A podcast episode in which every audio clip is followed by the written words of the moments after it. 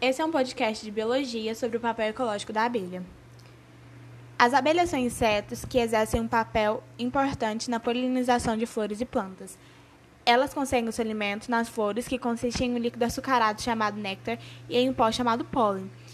Assim, elas transformam o néctar em mel.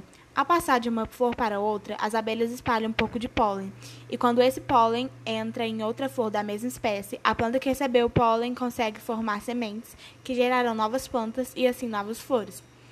Esses insetos, portanto, cumprem um papel fundamental no que se diz respeito ao desenvolvimento das plantas e manutenção da cadeia alimentar. São importantes também para a produção de mel, que serve de alimento para várias espécies de animais e como fonte de renda para muitas famílias.